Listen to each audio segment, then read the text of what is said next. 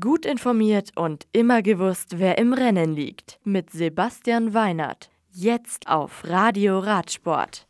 Roglic Etappensieger bei Tour. Marezko in Ungarn erneut siegreich. Die König Quickstep gewinnt Mannschaftszeitfahren. Aus Siermalet. Nach 160 Kilometern steht bei der 107. Tour de France bereits der vierte Etappensieger fest und der heißt Primus Roglic von Jumbo Visma.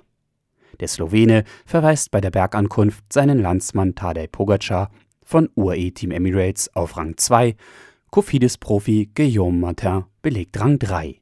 Der beste Deutsche auf dieser Etappe ist Emanuel Buchmann als 17. Das Maillot jaune bleibt bei Julien Alaphilippe, Peter Sagan bleibt in grün, Pogacar trägt weiter weiß und Benoit Cosenfroy bleibt im Bergtrikot.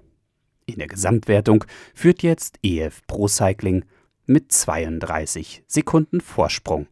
Die Etappe am Mittwoch ist dann 183 Kilometer lang und geht, wenn man das Profil in der Totalen ansieht, eigentlich nur bergab. Allerdings werden unterwegs eine Sprintwertung sowie zwei Berge der vierten Kategorie zu absolvieren sein.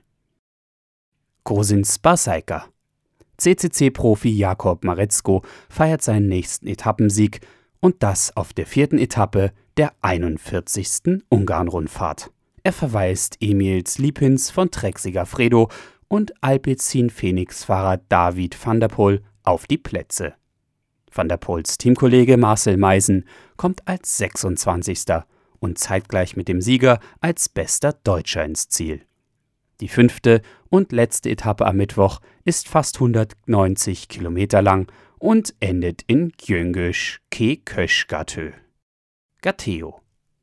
Das durchweg flache Mannschaftszeitfahren der Settimana Coppi i Bartali am Dienstag gewinnt die König Quickstep vor Ineos Grenadiers und Bora Hans Grohl. Das bereits zweite Kräftemessen am Auftakttag ist 13,3 Kilometer lang und die Sieger beenden es mit einem Stundenmittel von knapp 55 km/h.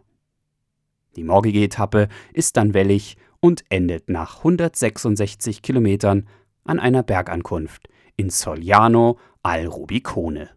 Das Radio für Radsportfans. Im Web auf radioradsport.de